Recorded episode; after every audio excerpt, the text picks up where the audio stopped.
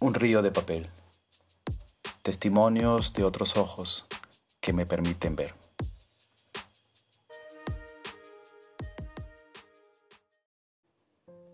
Ignacio de Loyola y su herencia.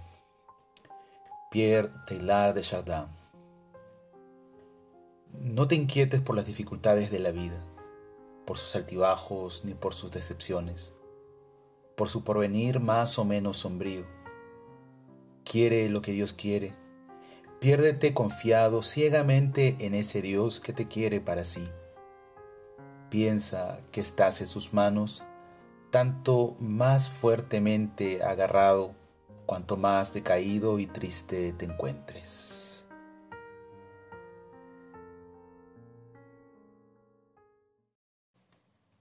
¿Cómo podemos establecer una relación significativa entre la teología, la mística y la teoría de la evolución. ¿Cuán necesarias se hacen, verdad? Algunas de estas preguntas relevantes de la fe en medio de una época eh, como la nuestra en la que necesitamos eh, certezas, verdades absolutas ante la inminencia ya conocida eh, que parece ser nuestra frágil biología o anatomía. En esta eh, coyuntura, la actual digo yo, la ciencia parece haberse reconciliado con la gran mayoría de seres humanos, aunque eh, siempre se la puede negar o manipular. Evidentemente manipular sin criterios éticos, ¿no? hacerla decir lo que no necesariamente quiere esta decir. Eh, por eso, creo que es interesante saber que Teilhard de Chardin a mitad del siglo pasado combinó la teología y la ciencia en una perspectiva unificadora que sintetizó la fe cristiana y la teoría de la evolución, discursos que parecían irreconciliables. Para él, la evolución es un proceso iniciado por el Espíritu de Dios en el universo, en una creación continua y permanente, que comienza incluso desde el nivel de las partículas subatómicas hasta niveles cada vez más altos de complejidad y al mismo tiempo desarrollando espacios de conciencia en el ser humano. Para él, la conciliación de su teoría creacionista, de su perspectiva de la teoría creacionista con la teoría evolucionista, más o menos es la siguiente. Dios es alfa, es decir, está al principio de todo. Dios procede a crear, a crear la materia. Esa materia evoluciona, se transforma. Nuevamente, Dios vuelve a intervenir y le da a la materia un alma. Entonces, con esta alma surge la vida, surge el ser humano. Después de surgir la humanidad, este, debe, este ser humano debe irse perfeccionando poco a poco y es el punto en el cual converge toda la humanidad en la actualidad. Cuando este ser humano alcance su máximo perfeccionamiento, culminará en el punto máximo de, esa perfección, el perfeccionamiento de los cosmos, y llegará al final de su punto omega, que significa el punto final y máximo de perfeccionamiento.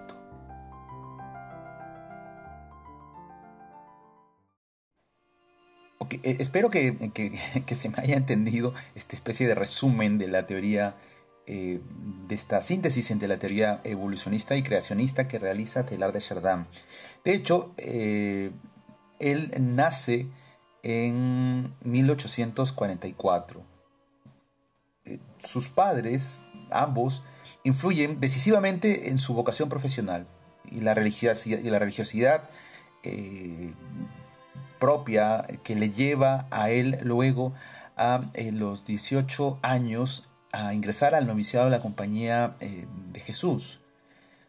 Previamente había estudiado en el, colegio de, los jesuitas en, en, Lyon. Mm, en 1908 eh, realiza estudios de teología en, em, Gran Bretaña y luego es ordenado a sacerdote.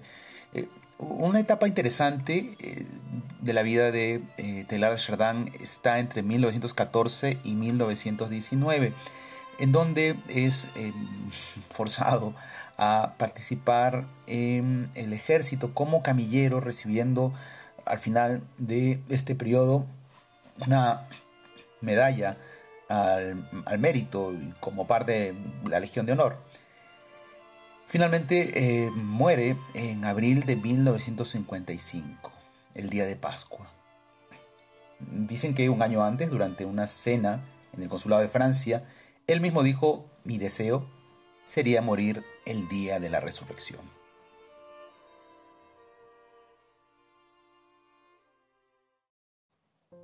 Solo gradualmente va adquiriendo el místico conciencia de la facultad que ha recibido para distinguir la franja indefinida y común de las cosas con más intensidad que su núcleo individual y preciso.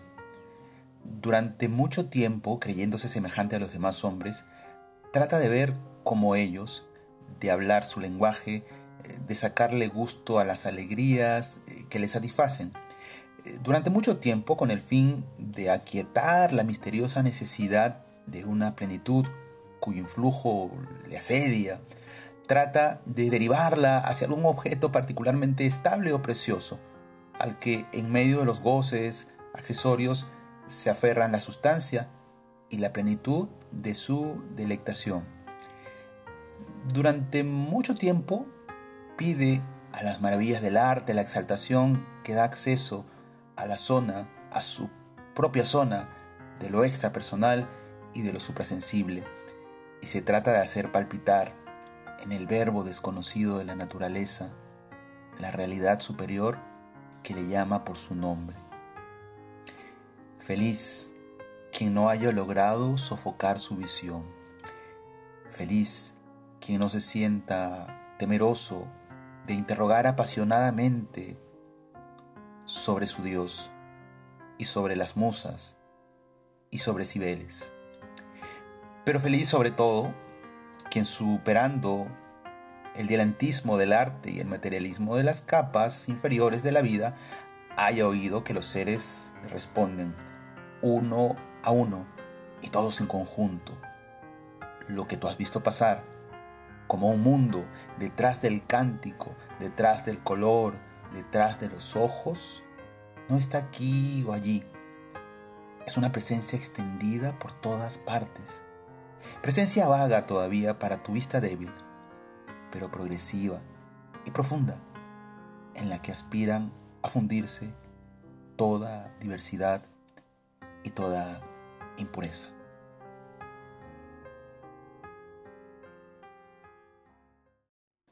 Acabamos de escuchar un curioso extracto de el himno del universo obra cumbre de Taylor de Chardin. En 1988, el Papa Juan Pablo II, en un mensaje dirigido al padre George Coyne, con motivo de la Semana de Estudios eh, celebrada en Castel Gandolfo, eh, le dice, la ciencia puede purificar a la religión de errores y supersticiones. La religión puede purificar a la ciencia de la idolatría y de falsos absolutos. De la misma manera, eh, Telar de Chardin hace referencia a esa doble filiación. Intentó sinceramente en su vida llegar al corazón de Dios a partir de la nueva imagen del mundo construida desde la ciencia de la primera mitad del siglo XX. Pero, ¿esto qué quiere decirnos? Eh, fundamentalmente que eh, un buen conocimiento acerca del mundo que nos rodea un buen acercamiento necesario a la ciencia puede ayudarnos a purificar nuestra imagen de Dios. Pues para la búsqueda del rostro de Dios, decíamos ya antes, no tenemos otro punto de partida que nuestro mundo y las imágenes que de este mundo nos vienen dadas por los diferentes paradigmas científicos del momento eh, en el que pues se desarrolla nuestra existencia y a ese desde ese paradigma es desde el que hablamos y la ciencia eh, puede aportar perfectamente a nuestra búsqueda de este eh, rostro eh, de Dios. Indudablemente, por alguna razón, hay algo que no marcha, decía Telar de Chardin. Hay algo que no marcha en nuestro tiempo entre el hombre y Dios, tal como si Dios se le presentara al hombre hoy. Todo acontece hoy, como si el hombre no tuviera exactamente ante sí la figura de Dios que desea adorar.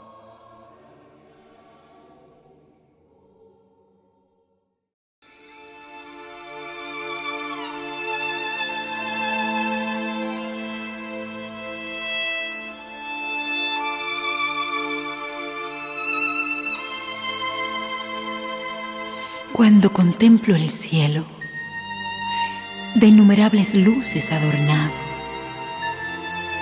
y miro hacia el suelo de noche rodeado, en sueño y en olvido sepultado, el amor y la pena despiertan en mi pecho una ansia ardiente.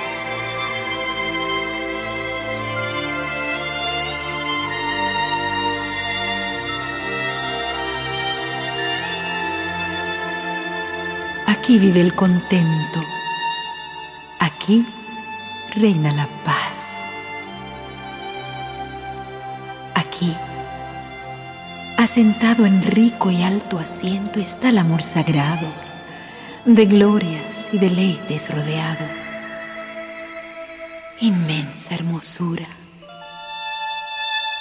Aquí se muestra toda y resplandece clarísima luz pura que jamás anochece. Eterna primavera, aquí florece.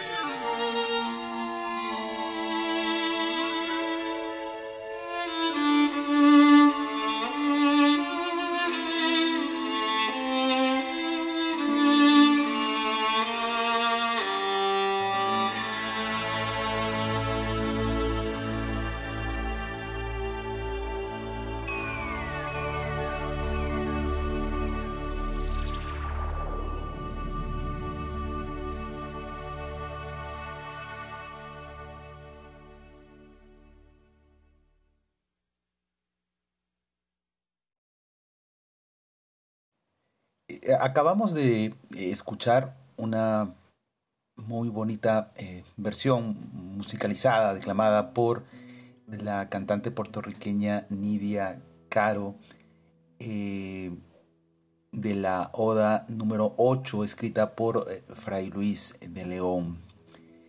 Es interesante saber que esta Oda fue escrita entre 1571 y 1573. Parece que fue el 73 eh, que además fue un tiempo complicado para Fray Luis de León. ¿Y ¿Por qué? Porque lo ah, fue acusado por la Inquisición y tuvo que, afrontar un proceso pues indagatorio como, como eran los procesos de, esa época, porque había defendido en las juntas de teólogos celebradas en la Universidad de Salamanca una serie de eh, propuestas que lo llevaron a la cárcel junto con, con otros maestros de la eh, teología y de la intelectualidad de Salamanca, ¿no? Gaspar de Garajal, eh, Martín Martínez de Cantarapiedra, en fin, eh, estuvo preso y tuvo que eh, afrontar el juicio que, todos afrontaban, ¿no? todos los que eran acusados. De hecho, en la prisión escribió algunas obras importantes para la teología, pero sobre todo para la lírica del momento, ¿no? de los nombres de Cristo, entre otras la Oda 8, la canción a Nuestra Señora, escrita para María. Si nos fijamos en la Oda 8, la que acabamos de escuchar, eh, eh, el autor mira al inicio hacia el cielo nocturno y dice, ¿no? de innumerables luces adornado. Es el lugar en donde ubica a Dios símbolo de la ascensión espiritual del alma en el proceso místico. La antítesis de lo que está diciendo Fray Luis de León es el suelo, el lugar en el que sitúa al hombre con todo el pecado. ¿no? y lo dice, noche, el sueño y el olvido. De hecho, el hombre está en la tierra eh, y está entretenido eh, en las cosas materiales, ha olvidado que procede de Dios y por ello está eh, en el pecado que es representado aquí precisamente por la noche. La búsqueda de Dios, creo yo, no es sino un salir al encuentro de alguien que intuyo ha salido a buscarme previamente. Porque no sabe hacer más que amarnos. Incluso, aunque el egoísmo, mi egoísmo, pueda negar de dónde procedo y puede llevarme a vivir al margen de mi creador,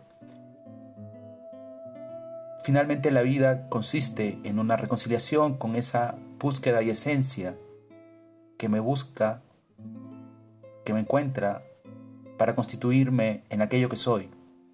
Y por eso, para Fray Luis de León, la tristeza ante esa situación de, abandono, de orfandad, es eh, representada por, eh, por el, amor y la pena nostálgica, ¿no? es esa especie de, descuido que produce nostalgia y que le hace llorar amargamente, dirigiéndose a, la condición espiritual del hombre, es decir, al alma.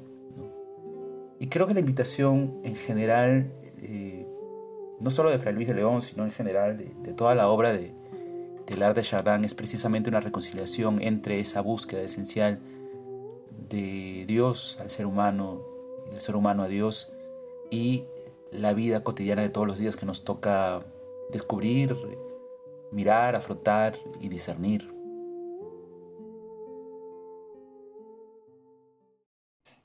Pero mejor profundicemos y, y, procesemos un poquito más este apasionante y complejo mundo de la mística.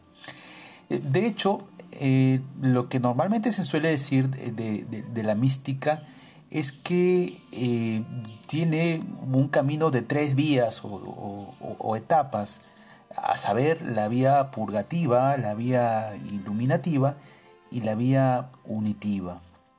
En la primera, la purgativa, eh, hablamos de el modo en que vamos em, limpiando o purgando nuestra memoria, entendida como una de las potencias del alma, para limpiarla de los apegos sensitivos que nos provienen del cuerpo algo así como lo que San Juan de la Cruz llamaría hay que perder el gusto por el apetito de las cosas. Pero este apetito como tal eh, no, tiene que ser malo en sí mismo, pero si lo es, eh, es porque se convierte en un, un apego perdón, o un gusto que provoca eh, en la memoria, porque impide que ésta se oriente hacia Dios o impide que en general nos orientemos hacia Dios. ¿no? La vía iluminativa se supone que es la elevación del entendimiento hacia Dios, es decir, el modo en que el entendimiento, también una potencia del alma, eh, se vacía de sí mismo para entregarse a lo que se conoce como sabiduría secreta o sabiduría oscura, ¿verdad? Eh, es decir, saberse sin necesidad de entender o eh, experimentar místicamente lo que conocemos como fe. Denso, ¿verdad? pero, pero simpático. Y luego la vía unitiva, la vía unitiva pues consiste en mm, la purificación de la voluntad, también una potencia del alma. Y se supone que en esta etapa el alma alcanza el grado más perfecto de la unión con Dios, ya que se ha vaciado de su propia voluntad, lo más suyo para entregarlo a Dios. Es el grado más perfecto de la caridad. Si recuerdan ustedes, eh, la oración con la que Ignacio concluye el libro de los ejercicios espirituales específicamente va hablando de las potencias del alma que tienen que ver con cada una de estas características o etapas, ¿no? Memoria, entendimiento y voluntad, que finalmente dejan dispuesto al ejercitante, al ser humano, a la apertura a recibir y a vivir solamente desde la gracia.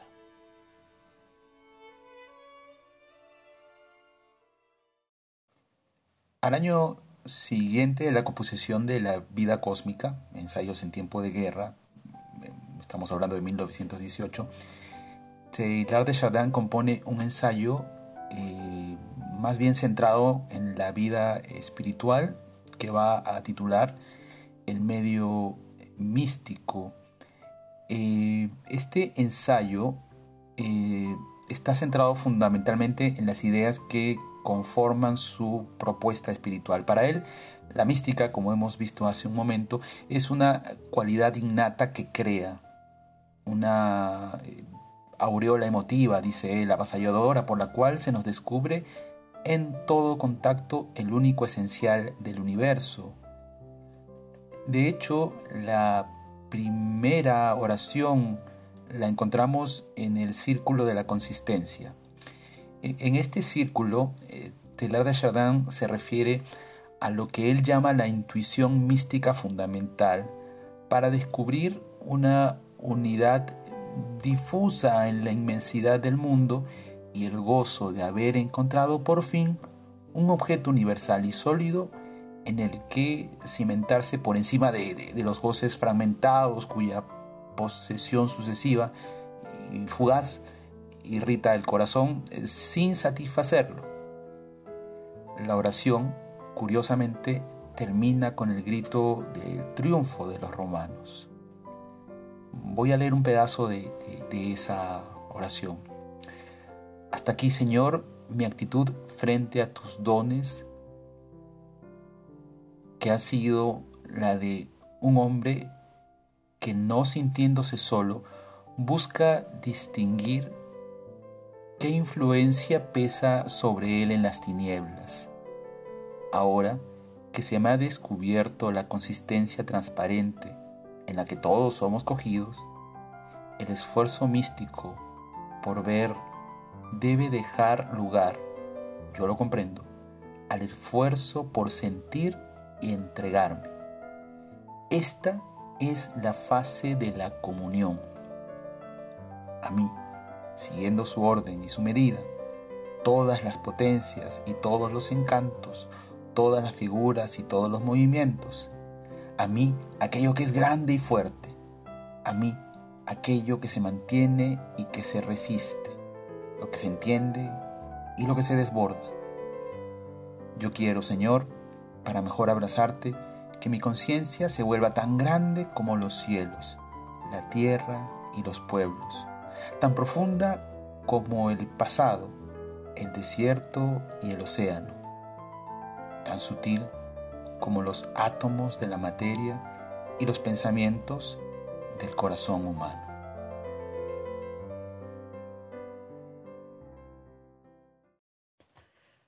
Un río de papel.